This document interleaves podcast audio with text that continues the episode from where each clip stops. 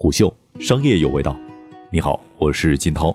一个蔡徐坤等于三个优奈，千亿偶像市场真正值多少钱？本文来自 CBN Data 消费站。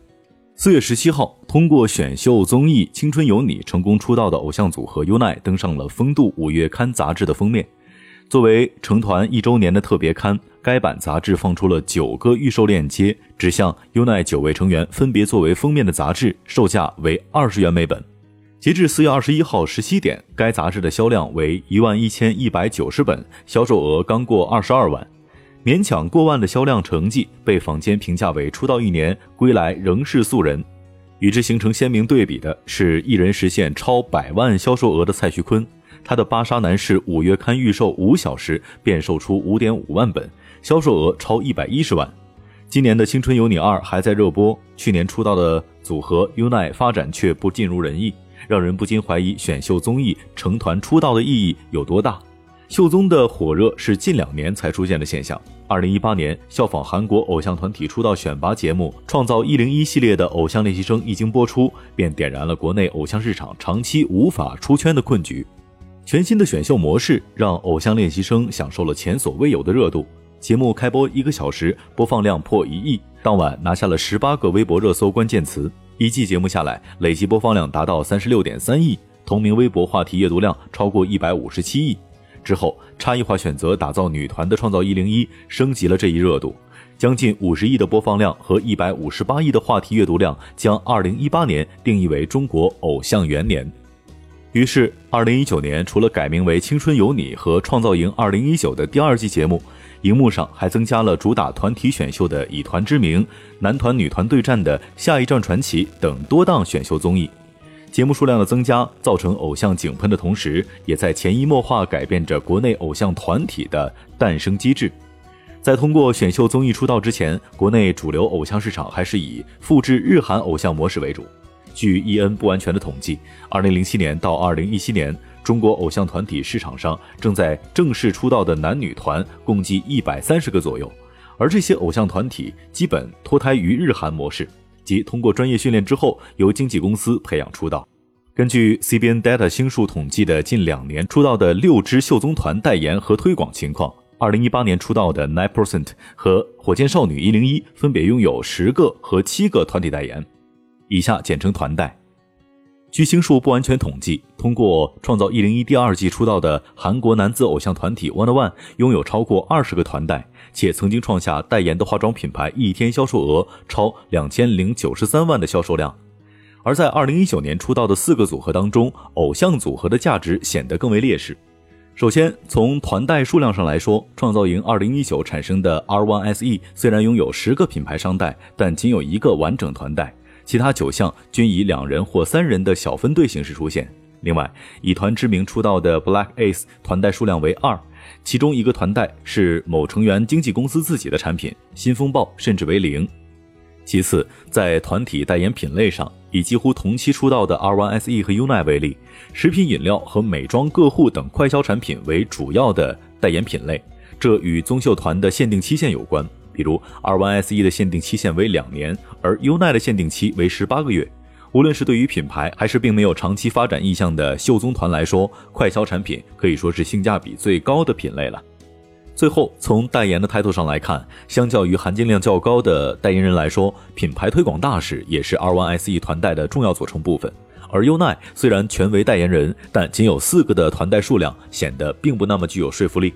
依然以 R1SE 和 UNI 为例，虽然品类还是集中于美妆个护与食品饮料，但成员们的个人代言数量远超团队数量。其中，R1SE 周震南与 UNI 的李问翰分别手握七个和十个品牌，而且周震南拿下六个品牌的代言人 title，资源品质明显优于团体。个人比团体更受欢迎，也体现在两者的消费影响力方面。根据 CBN Data 星数二零一八到二零一九选秀明星消费影响力榜单，火箭少女与 Nine Percent 作为唯二上榜的团体，分别位于榜单的第十六和第十九名。其中，Nine Percent 组合当中七位成员占据了榜单的前十名，而 R1ICE 和 UNI 榜上无名，只有周震南和李文翰分别拿下了第十和第十二名。商业资源之外，偶像组合在衍生品市场的表现也并不亮眼。根据 Over 今年年初发布的《二零一九偶像产业及粉丝经济白皮书》，二零二零年偶像产业市场规模将达一千亿，其中偶像衍生品市场规模有望达到五十亿到一百亿人民币。但千亿规模中属于偶像团体，尤其是综秀团的空间十分有限。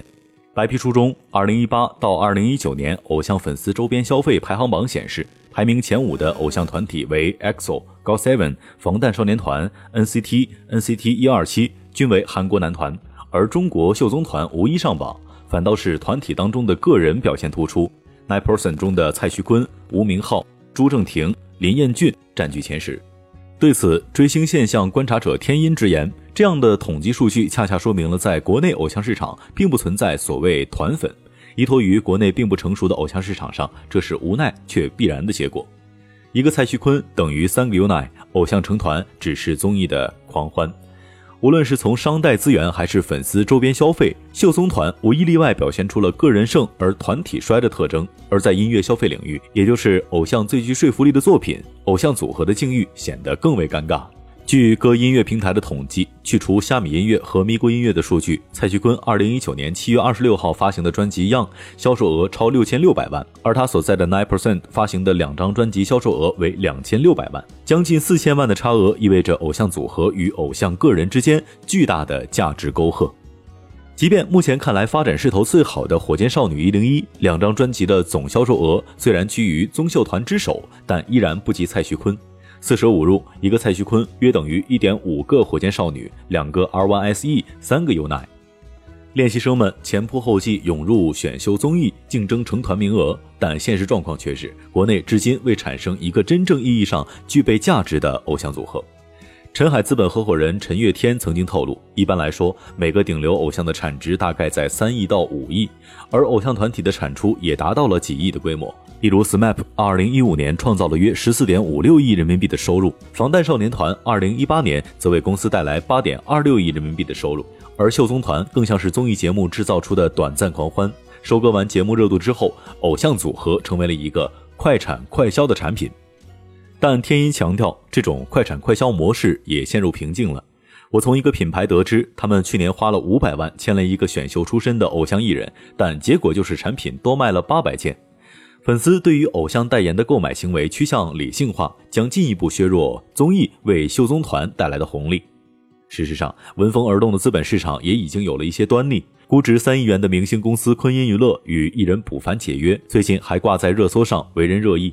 二零一九年底，知名经纪公司上海中樱桃宣布破产，迈瑞娱乐一度传出倒闭。